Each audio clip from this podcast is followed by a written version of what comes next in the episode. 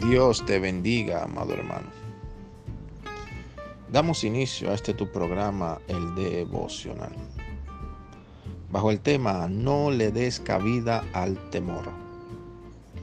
La Biblia nos dice que la fe viene por el oír y el oír la palabra de Dios.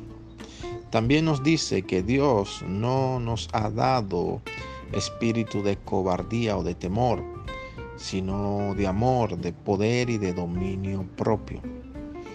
Estos dos versículos nos revelan la forma que el temor puede entrar en nuestras vidas. Uno, por medio del oír. Cuidemos lo que estemos escuchando. Muchas veces, cuando nos levantamos en la mañana y prendemos las noticias, y toda esa información que nos quieren inyectar de temor, de que el mundo está en un caos y no es mentira. Pero nosotros nos debemos alimentar con la palabra de Dios, que es lo que va a hacer que nuestra fe crezca.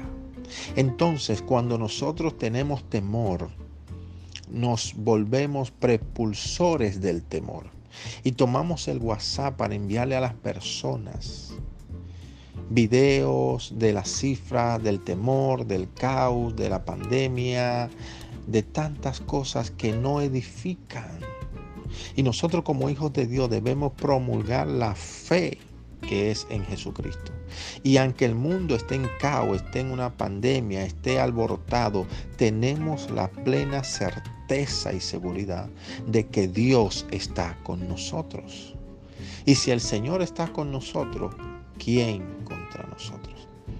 Así que, amado hermano, no permitas que el temor llegue para quedarse.